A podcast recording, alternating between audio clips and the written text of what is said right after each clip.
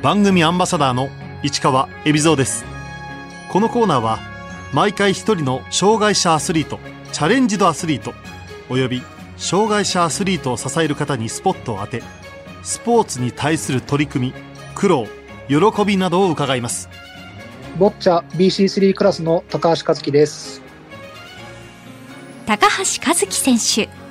1980年埼玉県草加市生まれの42歳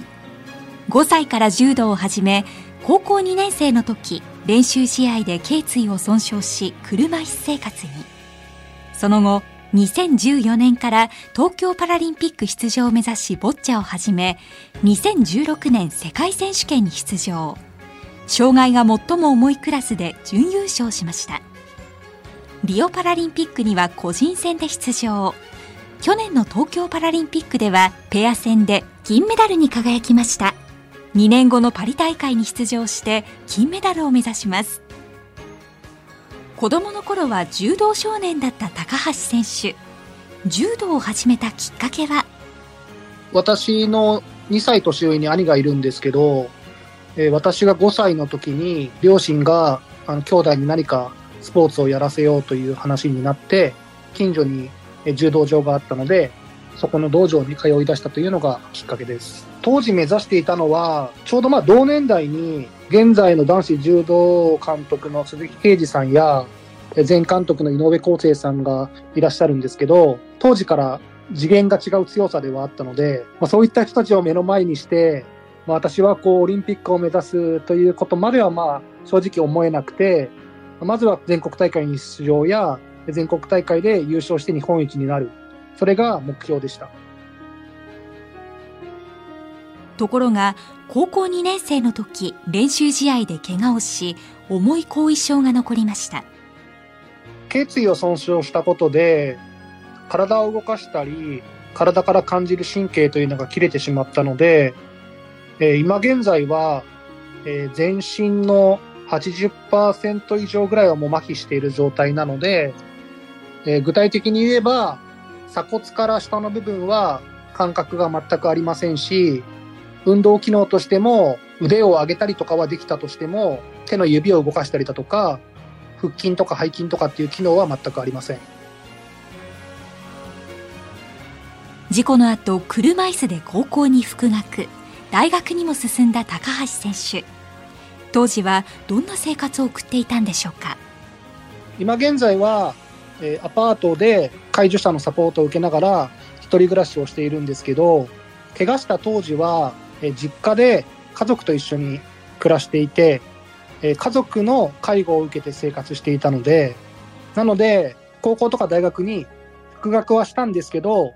実際通うにしても母親に車で、え運転して送っていってもらっていたのでえー授業が終わればそのまますぐ家に帰ってくるという感じだったので友達とのどっか遊びに行ったりだとかそういったこともほとんどなくこう同級生がまあ普通にこういろいろ遊び回ったりしているのをこう羨ましくそんな風に思っていた日々でしたね。大学卒業後埼玉の NPO 団体で働き始めた高橋選手ボッチャを始めたきっかけは2013年の9月に東京オリンピック・パラリンピックの開催のニュースがあってでそのニュースを見て、それまでスポーツを怪我してからはやっていませんでしたが当時2013年で2020年に東京パラリンピックに出ていたらきっと周りの友人とか家族とかみんな驚くんじゃないかとか、まあ、自分自身も今見えてない世界が見えるんじゃないかと思って、それで始めたのがきっかけでスタートですね。ボッチャは重い障害を抱えた人でもできるよう考案されたスポーツです。ジャックボールと呼ばれる白い目標となる球に近づけるよう青と赤の球を6球ずつ投げていくカーリングに似た球技です。ボッチャは、それまでは名前は知っていたんですけど、ルールもわからないぐらいであったので、東京パラリンピックに出るための手段がボッチャという競技であったっていう感じですね。私は16歳で怪我をしてから、この体ではずっともうスポーツはできないものだと思っていて、それ以降はスポーツは見るものっていう認識でいたんですね。それがこれだけ障害が重くても世界を目指せる競技があるんだっていうことを知れたのは自分の中では大きな気づきになりました。高橋選手は自力でほとんど体を動かすことができません。どうやってボールを投げているんでしょうか？ランプという勾配具、まあ、滑り台のような道具を使ってボールを転がすんですね。で、また、そのランプという勾配具の操作をするにも、私が動かすことはできないので、今はランプオペレーターという名で、以前までは競技アシスタントって呼ばれてたんですけど、そのランプオペレーターと一緒に私が選手となってプレーするという形になります。ボールを実際置くのもランプオペレーターです。すべての指示を私はランプオペレーターに伝えるという形になります。ボッチャは障害の重さによって4つのクラスに分けられています。高橋選手は地元埼玉のクラブに加入し最も障害が重い BC3 クラスでプレー。実際にやって面白いと思ったところは？面白いなと思ったところは、まあ、私はその柔道で怪我してからずっとこうスポーツができなかったのでボッチャの試合前のこう何とも言えないこうスポーツでしか味わえない緊張感とかあとはこう、負けた時のこう、敗北感とか、勝った時のこう、安堵感とか、そういった気持ちを味わえるのが、すごい面白かった部分ではあって、で、同時にまあ、競技の部分で言えば、自分でやはりこう、まあ、狙った通りに、ボールがこう配置されたりだとか、自分の思いと実際のこうボールの動きがつながった時には、やはりこう面白さっていうのは感じました。短期間でめきめき腕を上げ競技を始めた翌年2015年日本選手権でいきなり優勝を飾った高橋選手。短期間で強くなれた秘訣は？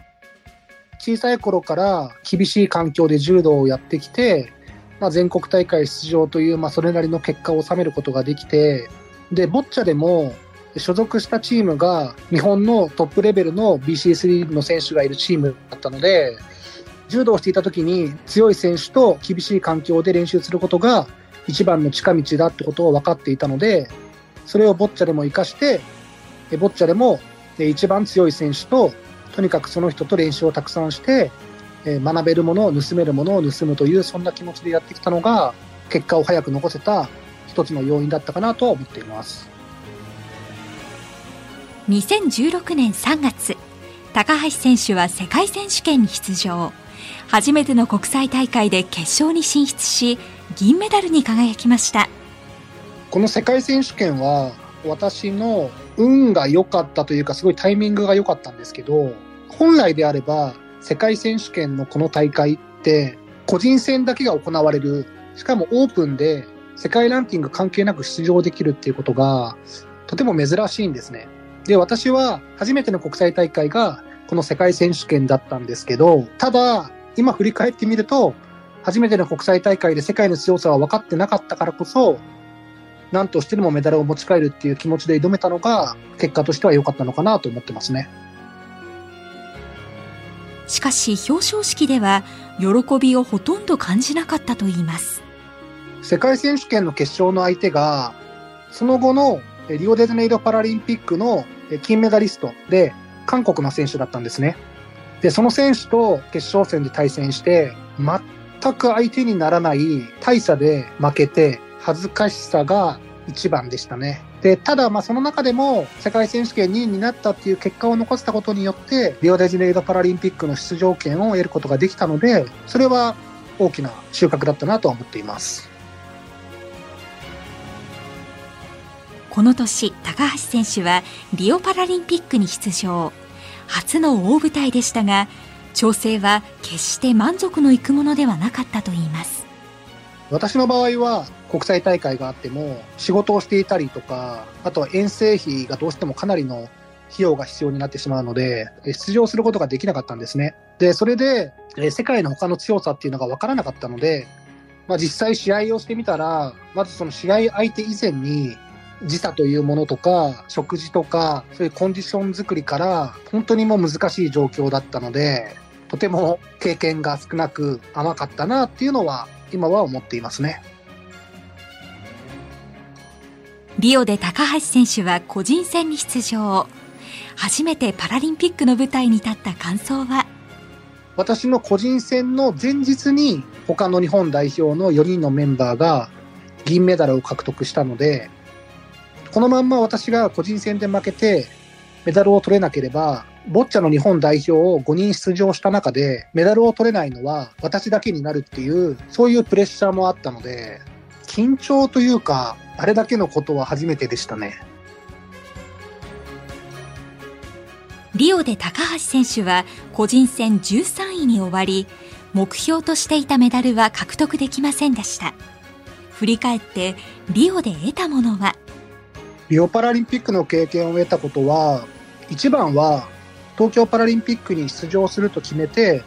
ボッチャを始めたものの、パラリンピックに出場するだけでは全く楽しくないんだな、自分の心は満たされないんだなっていうことを分かったのが一番で、で、それをきっかけに、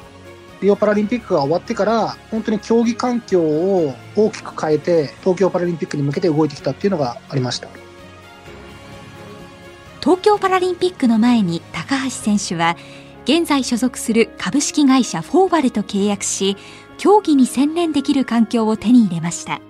当時は仕事を終わった後に、だいたいまあ3時間ぐらい練習をして、あとは週末練習をしてっていう日々だったり、海外に遠征に行くとなると、1週間から2週間ぐらい海外に行くことになるので、とてもじゃないけど、それじゃ体が持たないと思って、競技中心の環境で雇用してもらえる場所を探そうと思って、動いたことがまず一つと、あとは、実際遠征に行くにしても、えボッチャの日頃の練習をするにしても、え私と介助者とランプオペレーターと3人分の遠征費などが必要になるので、とても費用面で負担が大きかったんですね。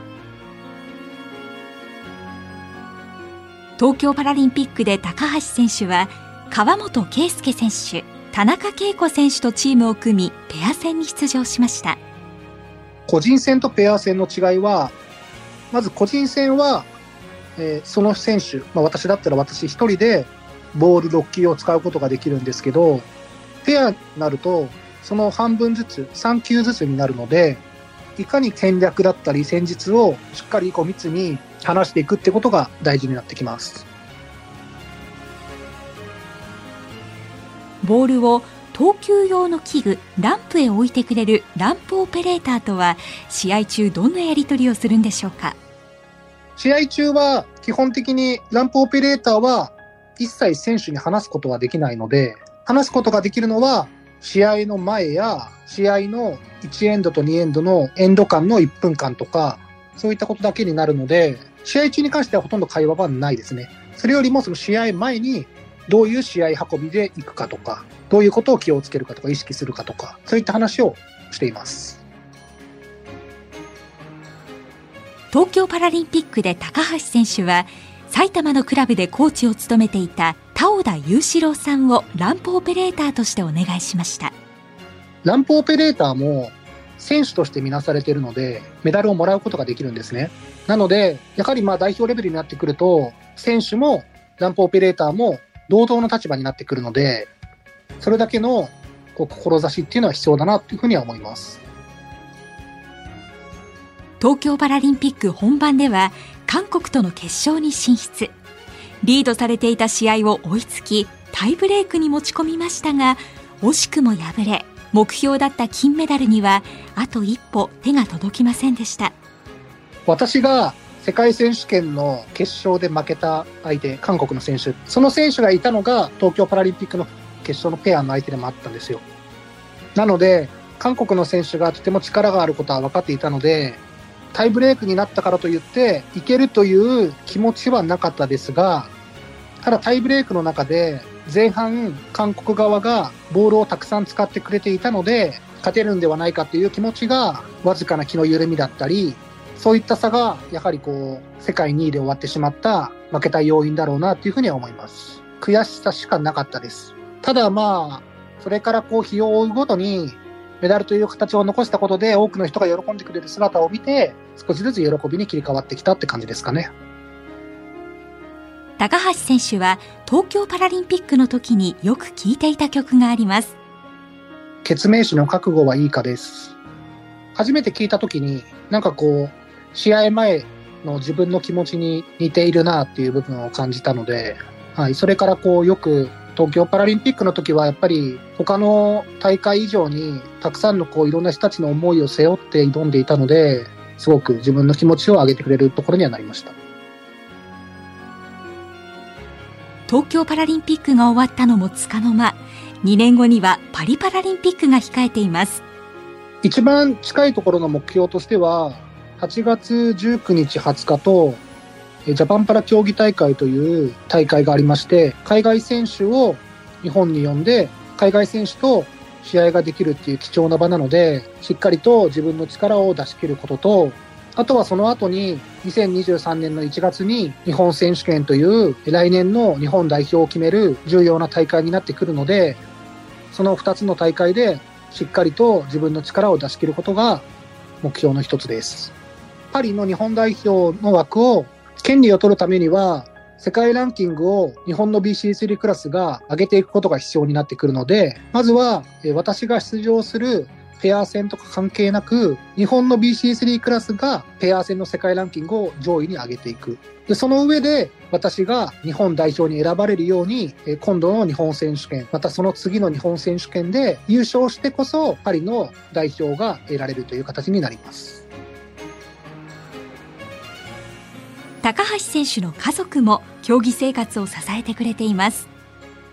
今は練習場所などによって実家に帰る頻度というのも増えてきているので、そういった時に家族には食事を用意していただいたり、練習場所へ車で送迎してもらったり、そういった部分でのサポートも受けてますし、あとはまあ、一緒には住んでいませんが、え甥っ子や姪っ子とかそういった子供たちが応援してくれてるので、そういったのもすごい力にはなっています。メダルを持ち帰った時は、まあ一番にえー両親にメダルをかけさせようという思いはあったので、兄弟とか、甥っ子、姪っ子とかの前に、先にまあ両親にメダルは見せてかけさせて、こういう形を残せるってことはとてもいいなというふうに思いました。東京パラリンピック出場を目標に競技を始めた高橋選手。その夢が叶い、今後の目標は？その時はまだパリというものは考えていなくて、ただパリに向けたその選考っていうのが終わってもう1ヶ月2ヶ月後には始まってたんですね。なので、ゆっくり考えている時間がなく、えまずはパリに向けてっていう気持ちが固まらないまんま、とりあえずパリっていうふうに思いました。高橋選手にとってボッチャの魅力とは？障害の重い人でも世界を目指して、パラリンピックを目指して挑めるチャンスがあるという競技であるということと、障害のある人ない人、まあ誰も関係なく身近に感じれる、近づくことができる競技という部分が魅力の一つだなっていうふうには思っています。